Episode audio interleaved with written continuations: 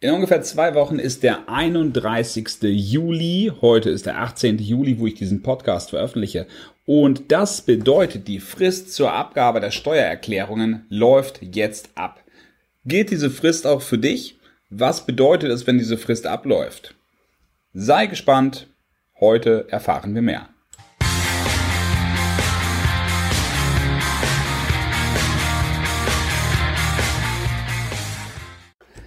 Herzlich willkommen bei meinem Podcast. Schön, dass du dabei bist. Es geht um die Abgabefrist zum 31.07. Ganz zu Anfang, das war früher mal der 31. Mai, das ist jetzt zwei Monate nach hinten gewandert. Und wen trifft diese Abgabefrist? Kurz, sie trifft denjenigen, der zur Abgabe von einer Steuererklärung verpflichtet ist oder der zur Abgabe von einer Steuererklärung verpflichtet ist. Welche Steuererklärung meine ich hier?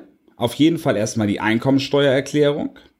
Und wenn du ein Unternehmer bist, dann wird dich in aller Regel noch die Umsatzsteuererklärung treffen und meistens auch die Gewerbesteuererklärung.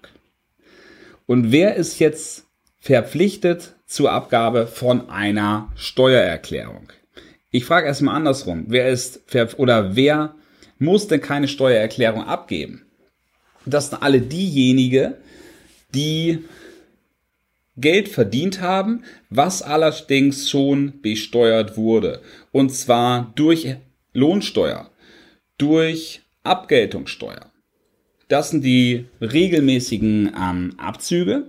Und das bedeutet also, wenn du jetzt angestellt bist und du hast nichts sonst dazu verdient. Du hast auch kein Arbeitslosengeld bekommen. Und du hast Steuerklasse 1 als lediger. Oder aber du bist verheiratet und hast die Steuerklassen Kombination 4 und 4. Also du hast 4 und dein Ehepartner hat auch 4. Dann bist du oder seid ihr nicht verpflichtet, eine Einkommensteuererklärung abzugeben. Ihr könnt euch also ausrechnen, bekommt ihr eine Erstattung wieder oder müsstet ihr nachzahlen. Und wenn ihr eine Erstattung wiederkommt, bekommt, dann gebt ihr diese Steuererklärung logischerweise ab. Aber ihr seid dazu nicht verpflichtet, das bis zum 31.07. zu machen. Ihr könnt euch Zeit lassen. Genau genommen könnt ihr euch vier Jahre lang Zeit lassen, ab Ende des Jahres, um das es hier geht. Also für das Jahr 2018 könnt ihr euch Zeit lassen, bis Ende des Jahres 2020. 22. Und ganz nebenbei bemerkt, das ist manchmal ein ganz interessanter Effekt, weil man bekommt nämlich in diesem Fall sichere Zinsen in Höhe von 6% pro Jahr vom Finanzamt. Das ist aber ein anderes Thema. Wir sprechen heute über die Leute unter euch, die zur Abgabe verpflichtet sind. Und jetzt drehen wir diesen Fall mal um. Wen trifft das denn alles? Das trifft alle Gewerbetreibende, alle selbstständigen Unternehmer. Das trifft auch die Rentner. Weil nämlich, wenn man mehr als 410 Euro steuerpflichtig verdient hat, das wird bei den meisten Rentnern wirklich der Fall sein, dann sind sie verpflichtet, eine Steuererklärung abzugeben. Es lässt sich natürlich an dieser Stelle darüber streiten, ob der Rentner der möglicherweise nachher keine Steuer überhaupt zahlen muss, für den es also nur ein Verwaltungsaufwand darstellt, ob man dem das jetzt eben aufbürden sollte. Ne, also der Finanzbeamte, der muss nachher arbeiten, der Rentner muss die Steuererklärung erstellen, der ist mit diesem administrativen Aufwand vielleicht ähm, total überfordert und es führt nachher zu nichts, weil keine Steuererklärung, äh, keine Steuer festgesetzt wird. Also möglicherweise könnte man diesen Prozess in Zukunft vereinfachen. Wer muss noch eine Steuererklärung abgeben? Der Vermieter zum Beispiel. Der Vermieter, der zum Beispiel ein Haus und eine Wohnung vermietet, der bekommt Mieteinnahmen und der kann natürlich seine Ausgaben dagegen rechnen, wie Abschreibung, wie Darlehenszinsen, wie die Bewirtschaftungskosten und Reparaturen des Hauses. Möglicherweise hat er sogar ein einen steuerlichen Verlust. Wirtschaftlich gesehen hat er einen Gewinn, steuerlich gesehen hat er einen Verlust. In diesem Fall vom Gesetz her ist er gar nicht unbedingt verpflichtet, das Ganze bei seiner Steuererklärung abzugeben, anzugeben. Also jedenfalls immer dann, wenn er einen Verlust hat, ist er nicht verpflichtet. Wenn er einen Gewinn hat, höher als 410 Euro im Jahr, dann ist er verpflichtet. Wenn du natürlich einmal es nicht angibst und einmal es wieder angibst, dann wird das Finanzamt natürlich auch fragen, warum machst du das einmal rein und mal nicht.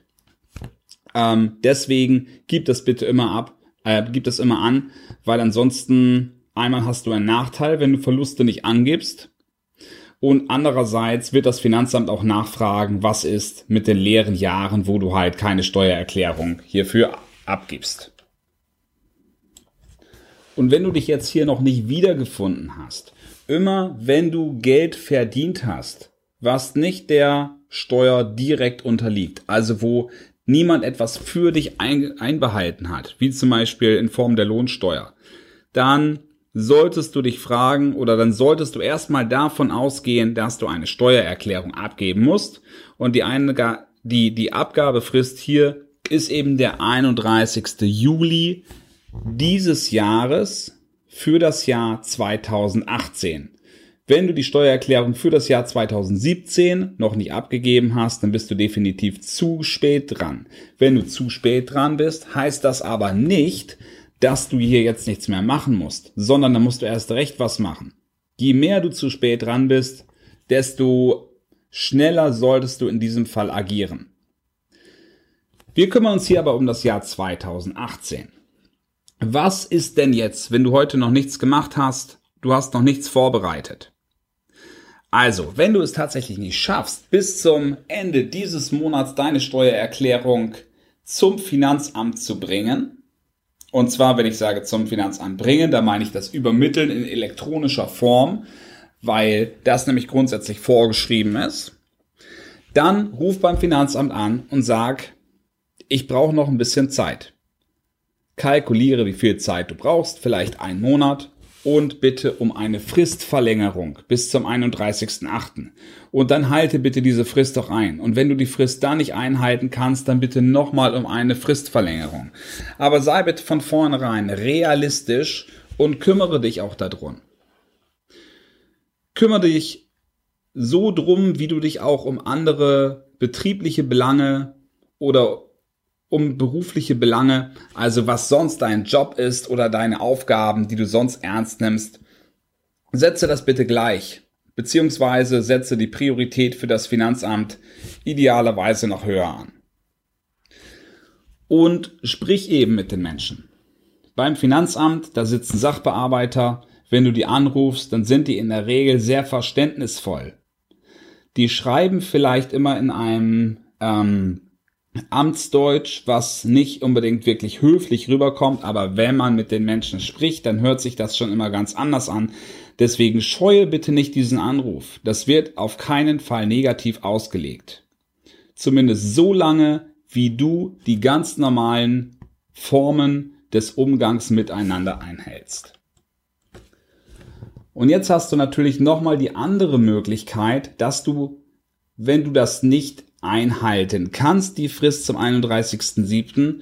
und auch sagst, ich krieg das alles nicht hin, dass du einen Steuerberater damit beauftragst. Geh zu einem Steuerberater deines Vertrauens, der dir empfohlen wird, zu dem du einen guten persönlichen Draht hast oder aufbauen kannst und sprich den an, ob er dich vertreten mag.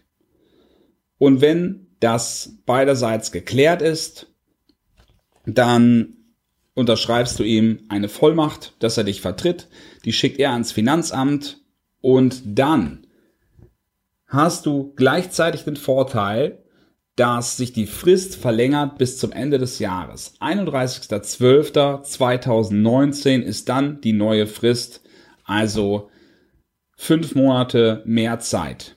Und dazu kommt natürlich der Bonus, dass natürlich der Steuerberater, also derjenige, der, der sich mit dem Bereich richtig gut auskennt, dich vertritt, deine Interessen wahrnimmt. Jetzt sagst du möglicherweise, ein Steuerberater, der ist ja teuer. Ähm, ein Steuerberater ist nicht günstig, weil ein Steuerberater steht für Qualität, er steht dafür, dass, dass er auch dafür haftet, wenn er dich falsch berät und unter Umständen gibt es hier halt hohe, geht es hier wirklich um hohe Geldsummen. Der Steuerberater übernimmt die ganze Arbeit für dich.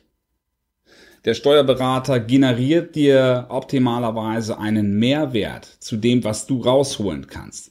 Und wenn du sagst, nein, ich kann das alles selbst, ich habe eine Affinität zum Bereich Finanzen, raussuchen muss ich sowieso, dann kann ich es auch alles selbst eingeben. Dann mach es auch selbst. Mach das, was du dir zutraust und wenn du es dir nicht zutraust, wenn du es vom Hals haben willst, dann geh zum Steuerberater, aber geh bitte vor Ende des Monats Juni hin, Juli hin, weil ansonsten ist deine Frist, deine Abgabefrist 31.07. einfach auch mal verstrichen. Und das kommt beim Finanzamt grundsätzlich erstmal nicht gut an. Ich danke so, dir was vielmals, kann denn jetzt passieren, dass du wenn du deine Steuererklärung und würde nicht mich freuen, am 31.07. wenn ich dich jetzt dazu gebracht Also habe, definitiv, dass du musst sie danach immer noch Steuern abgeben. bis Es ist zum nicht so, dass die 31.07. Abgabepflicht an sich selbstständig wegfällt. Selbst wenn das Finanzamt dich irgendwann schätzt dass und du es einen Schätzbescheid gibt, bist du trotzdem noch verpflichtet, deine. Steuererklärung abzugeben. Ciao. Das fällt nicht weg, da kommst du nicht rum rum. Also mach's am besten gleich von vornherein. Das ist das, das ist der Tipp, den ich geben kann. Aber jetzt sagst du wahrscheinlich auch, ja, du kennst dich mit den Sachen ja aus. Du machst das ja jeden Tag. Für mich sind das alles böhmische Dörfer und, und ich hasse es, mich um meinen Papierkran zu kümmern. Glaube ich dir. Glaube ich dir sofort. Aber ganz ehrlich, wenn du es jetzt entweder heute machst und zwar entspannt oder du machst es in ein paar Monaten und dafür schwitzt du dabei und musst unbedingt irgendeine Frist einhalten, das Ganze auch noch um die Weihnachtszeit rum, wo du viel lieber entspannt unterm Baum sitzen möchtest, dann mach's doch jetzt. Wo ist das Problem?